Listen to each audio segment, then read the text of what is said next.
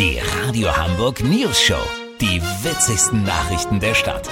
Mit Olli Hansen, Jessica Burmeister und Peter von Rumpold. Guten Tag. Laut einem Bericht des Robert Koch Instituts gibt es bei der Interpretation von Impfquotendaten eine gewisse Unsicherheit. Vor allem unter Erwachsenen im mittleren Alter könnten schon mehr Menschen eine erste Impfung erhalten haben als offiziell verzeichnet.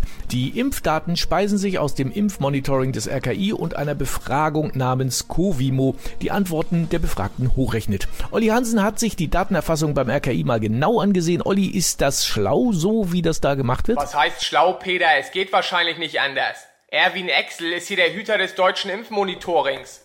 Entschuldigung, was ist das für ein Anhang an der E-Mail? Aha, okay. Und verwirrt das nicht? Nee? Peter, eben kam schon wieder eine Mail von Dr. Alois Dumpfhuber aus Straubing. Der niedergelassene Arzt meldet jeden Patienten einzeln per Mail. Dazu kommen Excel-Listen von Impfzentren rein, die sich leider zum Teil doppeln, weil dort keiner weiß, ob der Kollege, der gestern Dienst hatte, das schon gemacht hat. All das muss Erwin ins Monitoring einpflegen. Dazu kommt eben noch die Covimo-Befragung mit einer statistischen Unsicherheit von 12. Das Institut Impfattest DIMAP gilt als schludrig und wenig renommiert. Insgesamt reicht die Spanne jetzt von 57% vollständig gegen Covid geimpfte Personen bis zu 182%.